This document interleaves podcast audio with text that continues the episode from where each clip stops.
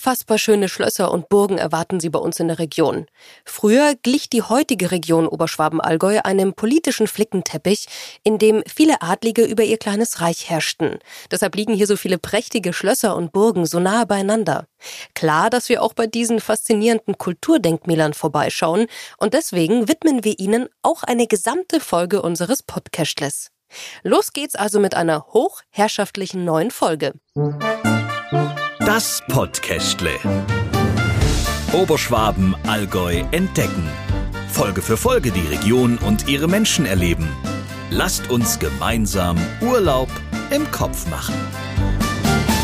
In die Vergangenheit einzutauchen und der Fantasie freien Lauf zu lassen, macht immer Spaß. Und da ist es ganz egal, wie alt man ist. Zu entdecken gibt's für jeden was auf der Reise von Schloss zu Schloss oder auch von einem Burgzimmer zum nächsten bei uns in Oberschwaben-Allgäu. In dieser Folge geht es für uns zunächst nach Tettnang. Wir wandeln mit der Kammerzofe Anna durch das neue Schloss. Hier sind wir im 18. Jahrhundert unterwegs und währenddessen spricht Thomas Strobel mit ihr darüber, wo es drei fast geheime Schlösser gibt, warum die Besucher von den historischen Kostümen begeistert sind und natürlich wissen wir danach, warum Tettnang überhaupt ein Schloss hat. Anschließend treffen wir uns am größten Schloss in der Region. Wer das vor Augen hat, wird erstmal mit offenem Mund dastehen und einem Wow. Es ist einfach surreal, märchenhaft und atemberaubend zugleich. Auf einem mächtigen Felsmassiv thront das Hohenzollern-Schloss Sigmaringen hoch über der Donau. Immer noch im Besitz der Fürsten von Hohenzollern, einer der bedeutendsten und ältesten Hochadelsfamilien Europas. Und so verschwimmen Gegenwart und Vergangenheit und wir entführen sie endgültig in die Welt der Schlösser und Burgen. Zum krönenden Abschluss geht es noch einmal ins 12. Jahrhundert. So weit zurück reicht die Geschichte der Anlage vom Kloster und Schloss Salem, das direkt an der oberschwäbischen Barockstraße liegt und einst als Zisterzienserkloster gegründet wurde. Später wurde es zum mächtigsten und wohlhabendsten Kloster rund um den Bodensee. Und genau dieser Reichtum macht Salem für uns auch heute noch zu einem großen Schatz. Und das nicht nur wegen der wunderschönen Anlage. Was alles dazugehört, hören Sie gleich. Los geht's im neuen Schloss Tettnang, in dem sich einst hochrangige Künstler um die Innenausstattung gekümmert haben. Und umso faszinierender wird es, wenn wir direkt mit einer Kammerzofe durch die prunkvollen Räume streifen. Warum eine Kostümführung durch das neue Schloss Tettnang uns noch mehr in die Vergangenheit versetzen kann, das hören Sie jetzt. Unser Moderator Thomas Strobel trifft hier auf Nicole Lübke, die im neuen Schloss Tettnang für die staatlichen Schlösser und Gärten Baden-Württemberg arbeitet. Nicole, wo sitzen wir denn hier? Wir befinden uns gerade im Audienzzimmer des Grafen von Montfort im neuen Schloss in Tettnang. Graf von Montfort, du hast gerade schon gesagt, was kannst du uns denn zu den ehemaligen Bewohnern dieses wunderschönen Barockschlosses hier in Tettnang sagen? Die Grafen von Montfort waren ein ähm, einflussreiches altes Adelsgeschlecht, was hier unten am Bodenseeraum in Vorderösterreich residiert und regiert hat. Und die sind auch verantwortlich hier für dieses prächtige Barockschloss, in dem wir uns gerade befinden. Und wie kommt es dann, dass das Schloss gerade hier in Tettnang steht? Also nichts gegen Tettnang, aber ich meine, es gibt ja auch andere Städte, die geschichtlich dann doch mehr Bedeutung hatten. Aber warum steht das Schloss gerade hier in Tettnang? Also da muss ich ein bisschen weiter ausholen. Die Grafen von Montfort, die stammen ab von den Pfalzgrafen von Tübingen.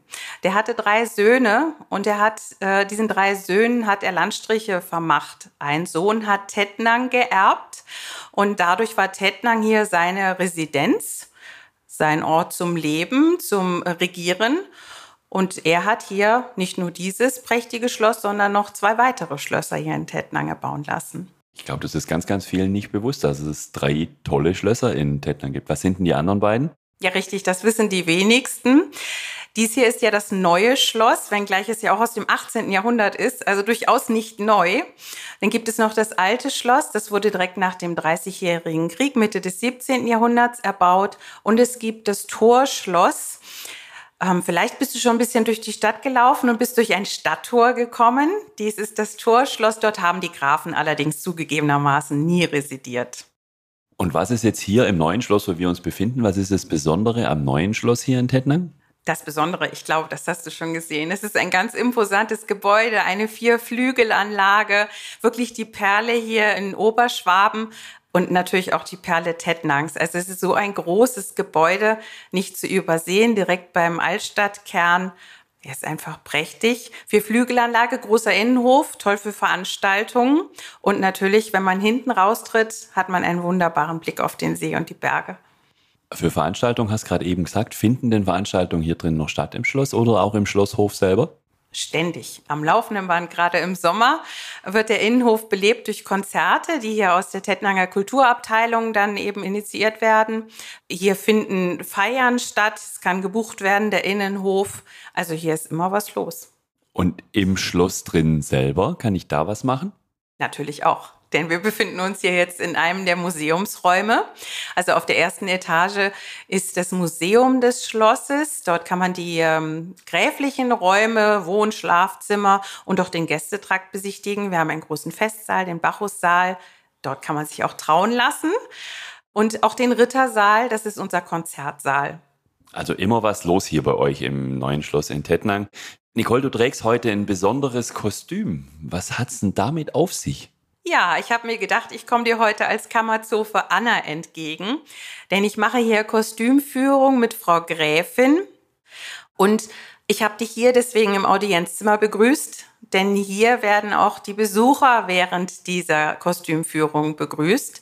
Und du siehst, ich habe mich hier fein rausgeputzt für dich mit Häubchen und langem Rock. Was ist denn das Besondere an der Rolle als Zofe, die du im Rahmen der Kostümführung dann einnimmst? Das Besondere an der Rolle. Also erstmal muss ich ja sagen, hänge ich emotional an dieser Anna einfach, denn wenn ich in dieses Kostüm schlüpfe, bin ich eine andere Person. Und dann beam ich mich quasi wirklich in die barocke Zeit zurück ins 18. Jahrhundert.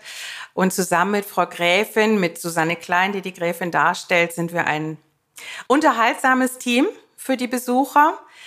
Und ähm, es macht Spaß, in diese Rolle zu schlüpfen. Wir geben uns so einen kleinen Schlagabtausch, nicht nur wie ein Theaterstück, sondern wir informieren natürlich die Besucher auch, und zwar auf unterhaltsame Weise. Erzählen von der Zeit damals, erklären Anekdoten, Redewendungen, die wir heute noch verwenden, den Ursprung.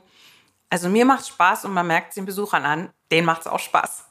Jetzt ging es mir ja so, als ich zu dir ins Büro reingekommen bin, hier in dieses Audienzzimmer, also dann standst du da in deinem Kostüm und hab da erstmal so, oh. Ähm, wie reagieren denn die Besucher, wenn ihr beiden, Gräfin und Zofe, in euren Kostümen auftretet? Also das ist wirklich, das ist sehr kurios. Also erstmal merkt man ja schon, ich begrüße die Besucher und erkläre ihnen auch den Hofknicks. Also ich bin näher dran am Besucher, wahrscheinlich auch, weil mein Stand ja deutlich niedriger ist. Aber so wie die Besucher vor Frau Gräfin stehen, sind sie fast eingeschüchtert, ist zu viel gesagt. Aber sie würden Frau Gräfin nicht zwischendrin eine Frage stellen. Die stellen sie immer der Kammerzofe Anna. Und mit der kann man auch mal ein bisschen flachsen und sagen, oh mein Gott, Sie haben es aber auch nicht leicht mit dieser Frau Gräfin. Das würde andersrum nicht sein. Also diese Verkleidung, die macht schon ein bisschen was aus. Und gerade bei Kindern ist es lustig, da merkt man's. Die können es nicht ganz unterscheiden zwischen Verkleidung und dem echten Menschen, der da drin steckt. Da kommen schon häufiger mal die Fragen, ja, seid ihr denn jetzt wirklich verarmt? Habt ihr wirklich nichts mehr zu essen? Also es ist ganz niedlich. Und nun, wenn du jetzt nicht die Zofe Anna wärst, sondern du wärst jetzt ein kleines Vögelchen und würdest hier im Frühjahr über die Region hier drüber fliegen, beschreib mal unseren Zuhörerinnen und Zuhörern, wie sieht's hier genau aus? Nimm die mal mit auf eine Reise. Ja, das mache ich sehr gerne. Es ist sehr lieblich, sehr grün. Wir haben hier etliche Obstgärten. Wir haben hier Äpfel, Zwetschgen, Kirschen, Birnen. Also hier wächst und blüht alles. Wir haben Spargelfelder, Erdbeerfelder und zwischendrin immer wieder die ganzen Hopfengärten.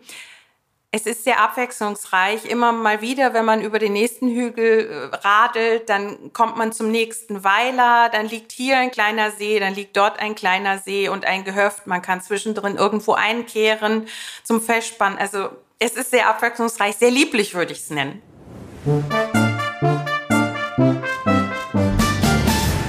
Und während Nicole Lübke im Kostüm hinter den Schlossmauern mit ihnen als Besucher durch die Räume vom neuen Schloss Tettnang zieht und die Vergangenheit zum Leben erweckt, lebt im Hohenzollern-Schloss die Gegenwart. Auch heute hat die Adelsfamilie Hohenzollern hier noch ihren Wohn- und Verwaltungssitz. Das ist mindestens genauso eindrucksvoll wie das Schloss selbst, das wir gemeinsam mit Rita Knupfer erleben. Rita, bevor wir in die Geschichte und die Besonderheiten deines Arbeitsplatzes hier im Schloss Sigmaringen eintauchen, wollen wir dich, unsere Zuhörerinnen und Zuhörer, natürlich erstmal vorstellen. Erzähl doch mal bitte, wer bist du und wo kommst du her? Ich arbeite hier in der Schlossverwaltung und bin für den Tourismus zuständig und organisiere im Hinterfeld alle möglichen Aufgaben, dass der Schlossbetrieb am Laufen bleibt. Und wenn man natürlich hierher kommt, nach Sigmaringen in das Schloss, ich meine schon allein, wenn man hier reinläuft, den Berg hoch, durch den Torburger dann durch, das ist wirklich, man hat das Gefühl, wirklich ganz herrschaftlich hier in das Schloss reinzukommen. Erzähl doch mal unsere Zuhörerinnen, wir sitzen hier einem ganz besonderen Raum. Das ist absolut richtig. Und du bist fast unter meinem Schreibtisch durchgegangen, um hier ins Schloss zu kommen, weil mein Büro befindet sich in einem der beiden Eingangstürme. Jetzt ist ja Eigentümer des Schlosses die fürstliche Familie von Hohenzollern. Kennt man die fürstliche Familie, wenn man hier im Schloss arbeitet? Natürlich. Die fürstliche Familie hat hier immer noch Zimmer, die sie auch bei privaten Gelegenheiten nützt. Seine Hoheit Karl Friedrich von Hohenzollern und die Fürstin Katharina, die haben hier Büros und die sind beide regelmäßig hier im Schloss anzutreffen. Und gerade bei der Schlossvermarktung ist die Fürstin sehr aktiv und unterstützt uns mit Ideen und macht auch hier immer wieder Sonderausstellungen, die wir dann den Besuchern präsentieren können. Und jetzt ist deine Aufgabe die Vermarktung hier vom Schloss Sigmaringen in der touristischen Hinsicht. Und ich meine, da kommen wir jetzt zum Thema, was ist Besondere am Hohenzollernschloss in Sigmaringen? Jetzt leg mal los, erzähl uns mal, was macht das Hohenzollernschloss in Sigmaringen aus? Also das Besondere ist sicherlich dieser private Status, dass es tatsächlich den Fürsten von Hohenzollern als Chef und als Hausherrn hier gibt, der auch präsent ist. Das ist einmal das Besondere. Das Zweite ist natürlich hier ist das ein Schloss, wo immer noch gelebt wird, wo sich die Geschichte immer noch weiterentwickelt. Also es ist kein totes Schloss, das irgendwann mal eine Geschichte hatte, sondern die Geschichte läuft fort bis heute. Wenn ich durchlaufe durchs Schloss, was erlebe ich, wo komme ich dran vorbei, wie sieht es aus hier drin? Also hier im Schloss gibt es über 400 Zimmer. Das mal zuerst. Ich glaube, kein Besucher möchte alle diese 400 Zimmer sehen. Deshalb haben wir circa 15 Räumlichkeiten hergerichtet und die beschreitet der Besucher mit einem Rundgang. Und da gibt es verschiedene Epochen, die dargestellt werden, verschiedene Themen werden dargestellt. Und das macht das Ganze sehr spannend, da es nicht um eine Zeit, um einen Fürsten, sondern um die Geschichte der Fürstenfamilie im gesamten Schloss geht. Besonders zu erwähnen ist natürlich auch die tolle Waffenhalle. Mit über 3000 Exponaten ist es eine der größten in ganz Europa. Und es ist wirklich spannend zu sehen, wie diesen Waffen früher produziert wurden, was es für Besonderheiten gab, was für Materialien benutzt wurden. Und somit bleibt der Schlossrundgang mit vielen Facetten sehr interessant. Und ich glaube, das spüren die Besucher und deshalb sind die auch immer sehr zufrieden, wenn sie hier das Schloss wieder verlassen. Hast du einen Lieblingsraum unter den 15 Räumen, die für die Öffentlichkeit zugänglich sind? Gibt es da von dir einen Lieblingsraum und warum? Wenn ich hier im Winter hier allein im Schloss arbeite, dann setze ich mich gern in den Schlosshof und mache da mal meine Mittagspause und genieße natürlich die Ruhe und die Stille. Oder dieser tolle Ballsaal, den wir hier haben, die portugiesische Galerie mit seinen tollen Kronleuchtern und dem tollen Licht, das von draußen reinfällt. Da ist natürlich schon das Gefühl, da in einem ganz besonderen Raum zu sein. Und diese Atmosphäre, die früher hier geherrscht haben muss, kann man da förmlich spüren. Was kann man denn im Schloss erleben, abgesehen von der normalen Führung hier drin? Gibt es besondere Angebote, die es vielleicht sonst nicht auf Schlössern gibt bei euch hier in Sigmaringen? Unser Highlight für diesen Winter sind sicherlich die Sonderführungen Wilde Geschichten. Eine Führung mit dem Thema Jagd. Und als Highlight nach dieser Sonderführung gibt es in unserer Lakaienhalle ein Drei-Gänge-Menü, nur mit dem Wildfleisch aus unseren Wäldern, die hier in diesem Rahmen mit in die Führung eingebaut werden. Und da freuen wir uns sehr, dass wir da doch einen ganz besonderen Abend hier im Hohenzollernschloss anbieten können, sei es als Weihnachtsgeschenk oder dergleichen oder auch für Gruppen, die das als spezielles Event haben möchten, gäbe es auch die Möglichkeit, das zu organisieren. Jetzt hast du Weihnachtsgeschenk schon angesprochen. Die Vorweihnachtszeit ist ja auch eine ganz besondere Zeit und viele Menschen denken ja, wenn sie Schloss hören, ja sofort an Märchen. Und in der Vorweihnachtszeit ist ein Schlossbesuch ja auch wirklich was Märchenhaftes. Gibt es in dieser speziellen Jahreszeit was Besonderes hier bei euch im Schloss? Ja, ich glaube, da bieten wir wirklich was Einmaliges in der ganzen Region an. Wir machen kein kommerzielles Weihnachten hier im Hohenzollernschloss, sondern wir haben die Räume weihnachtlich geschmückt und in jedem Raum wird ein anderes Thema zu Weihnachten behandelt. Warum haben wir denn überhaupt den Weihnachtsbaum? Warum schmücken wir den Weihnachtsbaum mit bestimmten Dingen? Was hat der St. Nikolaus, der ja eigentlich der Patron der Seefahrer ist, mit Weihnachten zu tun? Und, und, und. Und das heißt, die kommerzielle Hektik vor dem Schloss bleibt draußen und wir erleben hier im Schloss eine ganz besondere Atmosphäre und erfahren noch ganz viel über die Historie von Weihnachten. Wenn man jetzt hier im Schloss arbeitet und so viele Menschen trifft, dann gibt es ja ganz sicher auch den einen oder anderen lustiger oder berührender Moment. Was hast du denn hier schon mit Gästen und Besuchern erlebt? Gibt es da eine Geschichte, die deine Erinnerung blieb ist? Es gibt unheimlich viele Geschichten. Wie gesagt, ich bin gerne zwischendurch auch mal im Schloss unterwegs und versuche da, wenn die Gäste aus dem Schloss rauskommen, dann einfach zu hören, wie hat es denen gefallen. Und jetzt gefällt mir gerade ein, neulich hatte ich eine Kindergruppe da und die Eltern haben draußen gewartet und wollten ihre Kinder aus dem Ferienprogramm abholen. Und da war da so ein kleiner Junge, der hat sich von der Gruppe so ein bisschen abgesetzt und war so immer der Letzte, der da in der Gruppe ging. Und dann habe ich ihn gefragt, ja, gefällt's dir denn hier nicht im Schloss?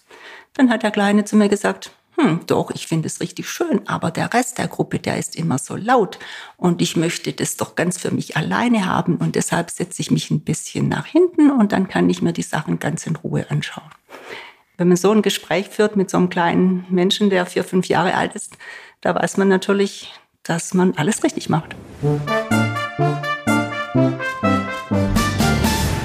Von Sigmaringen aus können wir auf der oberschwäbischen Barockstraße bis zum Kloster und Schloss Salem fahren, wo sich Thomas Strobel mit Birgit Rückert, Leiterin der Schlossverwaltung Salem der staatlichen Schlösser und Gärten Baden-Württemberg trifft. Sie erzählt von Kaisern und Päpsten und wie der Burgunder Wein in die Region kam. Erzähl doch mal unseren Zuhörerinnen und Zuhörern, wo sind wir denn gerade? Ja, wir sitzen in einer Ecke unseres sogenannten Hofgartens. Dieser Garten der existierte natürlich schon auch in Klosterzeiten. Da war es allerdings ein Garten zur Versorgung der Mönche mit Kräutern, mit Obst, mit Gemüse. Und erst in den 1990er Jahren wurde hier ein Hofgarten nach französischem Vorbild. Äh, sowas gab es aber auch schon zu Klosterzeiten, gestaltet mit zwei Labyrinthen, Baumalleen, mit einem plätschernden Brunnen, was man so hört, und äh, ja auch mit Bäumchen, Rosen, und hier können die Gäste sich wirklich aufhalten. In Klosterzeiten diente so ein Garten der Kontemplation der Muse und äh, heutzutage würde man sagen der Entschleunigung. Im Schloss gibt's ja ganz, ganz viel Geheimnisvolles und man soll ja manchmal sogar Stimmen hören, die einem Geheimnisse verraten. Jetzt hat mir eine dieser geheimnisvollen Stimmen verraten, dass du nicht nur im Schloss arbeitest, sondern sogar im Schloss wohnst. Ja, so im Schloss direkt nicht, obwohl wir natürlich hier im ganzen Areal, ja, mit den Schülern und mit den Lehrern, die hier wohnen, mit unseren Kunsthandwerkern, unserer Goldschmiedin, der Glasbläser, der Schmied und doch viele Menschen haben, die hier tatsächlich wohnen. Ich gehöre dazu, das ist natürlich ganz toll. Ich wohne nicht direkt im Schloss, sondern im ehemaligen Gärtnerhäuschen, direkt auch am Rand dieses wunderbaren Gartens. Work-Life-Balance besteht bei mir darin, dass ich eben hier wohne und das Arbeiten gar nicht als Arbeit oder als lästig begreife, sondern das ist eben äh, die Aufgabe, ja, für die ich mich verantwortlich fühle. Und das hat nichts mit Arbeit zu tun. Super. Jetzt haben wir es schon gehört, du sprichst manchmal vom Schloss Salem, manchmal vom Kloster Salem, aber warum ist denn das Kloster auch gleichzeitig Schloss oder ist es doch andersrum? Äh, helf uns da mal bitte weiter sagen wir so, es äh, war ein Kloster, es ist als wirklich als Kloster, Zisterzienserkloster gegründet worden. 1134 nach dem Klosterbrand hat man repräsentativer gebaut. Das Mittelalterliche war dann nicht mehr so vogue. Und man hat eben eine barocke Anlage hier gebaut, die schon eher im Äußeren an ein Schloss erinnert. Und dann natürlich nach der Säkularisation, als das Kloster aufgelöst wurde, die Mönche die Anlage verlassen haben, wurde es ein Schloss. Die Markgrafen von Baden haben zunächst hier die, es war eine Sommerfrische hier am Bodensee. Die eigentliche Residenz äh, war ja in Karlsruhe. Und dann war es, spätestens dann war es Schloss Und drum ist es beides Kloster und Schloss. Und vor allen Dingen, im Kloster gab es in den Wirtschaftsgebäuden insgesamt sieben Weinkeller. Und der größte der Weinkeller, der existiert heute noch im oberen Langbau. Der hat ein Fassungsvermögen von circa 1,3 Millionen Litern für Wein. Also früher hat man noch sehr viel mehr Wein angebaut, hier auch in der nördlichen Bodenseeregion. Und Wein war auch der Hauptwirtschaftszweig des Zisterzienserklosters Salim.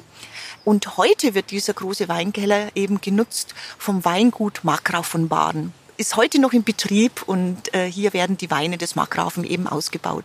Du hast erzählt, ihr habt ganz, ganz viele verschiedene Veranstaltungen hier im Schloss bei euch. Hast du eine Lieblingsveranstaltung?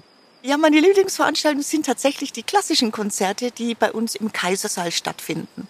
Der Kaisersaal ist ein barock ausgestatteter Saal, der, wie der Name schon sagt, Figuren von Kaisern des Heiligen Römischen Reichs zeigt, in abwechselnd mit Päpsten. Das hängt damit zusammen, dass eben Salem nicht dem Fürstbischof von Konstanz unterstanden war, sondern dem Papst direkt und auch nicht den Grafen von Heiligenberg beispielsweise, sondern dem Kaiser direkt. Und man wollte natürlich das nach außen repräsentieren und hat einen wunderbaren Saal geschaffen mit Stuckaturen, mit Ölgemälden. Und dieser Saal hat eine Besonderheit. Er hat eine wunderbare Akustik und so können wir ganz tolle Kammerkonzerte hier stattfinden lassen und die Musiker sind wirklich begeistert, wenn sie hier spielen können und auftreten können. Natürlich unsere Open-Air-Konzerte, wir hatten schon wirklich ganz hochrangige Künstler hier. Das macht natürlich schon auch immer Spaß. Wenn nicht ein Gewitter kommt, dann wird es ein bisschen komplizierter. Und dann haben wir, das ist ein Highlight eigentlich auch schon seit über 15 Jahren, was wir haben, eine Gartenausstellung hier in unserer doch ganz weitläufigen Parkanlage, nämlich die Home and Garden. Das ist ganz entspannt und da kann man den ganzen Tag sich aufhalten und in diesem wunderbaren Ambiente dann eben ja auch das schöne Leben genießen. Du hast es gerade erzählt, hier im Schloss befindet sich der Sitz des Weinguts Markgraf von Baden. Ihr habt die Kellerei für die Bodenseeweine hier. Hier werden Weine vom Bodensee und vom Hochrhein gekeltert, gelagert und verkauft. Können die Besucher denn dazu auch was erleben? Die Weinkultur spielt eine ganz große Rolle. Also die Zisterzienser, der Orden ist ja im Burgund entstanden haben im Grunde genommen den Weinbau, es gab es natürlich vorher schon, vor 1134, als die Zisterzienser hier nach Salem, damals noch Salemans Villare, so hieß der Ort, hierher gekommen sind. Aber sie haben das natürlich gefördert haben eben aus dem Burgund Burgunderreben mitgebracht, die heute noch hier angebaut werden, Weißburgunder, Grauburgunder und vor allen Dingen als Rotweinsorte den Spätburgunder. Das hat mit den Zisterziensern hier zu tun. Und wir versuchen das natürlich auch unseren Gästen zu vermitteln. Wir machen hier Führungen und im Anschluss an die Führungen können dann auch Weinproben gebucht werden. Und seit einigen Jahren haben wir sehr erfolgreich unsere Weingeschichtenführung, die wir zusammen eben mit dem Weingut eben entwickelt haben, wo eben auf einem Rundgang durch die historischen Räume, durch die Kirche, durch den ehemaligen Speisesaal der Mönche, ähm, die Gäste eben dann auch Weine verkosten können. Bei uns in der Region können Besucher ja vom Keltentum bis hin zum Barock Geschichte und Geschichten wirklich hautnah erleben. Hast du einen Geheimtipp, was man als geschichtsinteressierten Besucher hier noch erleben kann? Geheimtipp für alle Oberschwaben. Natürlich die Heuneburg. Also das, der keltische Fürstensitz. In der Nähe von Hundersingen ist das, glaube ich, gell? Genau, also das ist wirklich ein unbedingtes Muss. Das ist sozusagen immer noch ein ähm, Ausgrabungsort, das ist einer der bedeutendsten äh, keltischen Ausgrabungsorte. Es wird dort immer noch geforscht und das ist wirklich schon großartig. Also das muss man sich, sollte man sich mal angucken.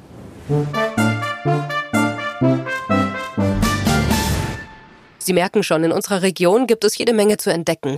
Regionale Köstlichkeiten in historischem Ambiente, unterhaltsame Kostümführungen und atemberaubende Schlosskulissen. Wir freuen uns, wenn Sie Lust darauf haben, in vergangene Zeiten einzutauchen und unsere authentischen Schauplätze der Geschichte zu erleben. Alle Infos zu unseren Schlössern und Burgen gibt es natürlich auf oberschwaben-tourismus.de. Das Podcastle. Oberschwaben, Allgäu entdecken. Folge für Folge die Region und ihre Menschen erleben. Lasst uns gemeinsam Urlaub im Kopf machen.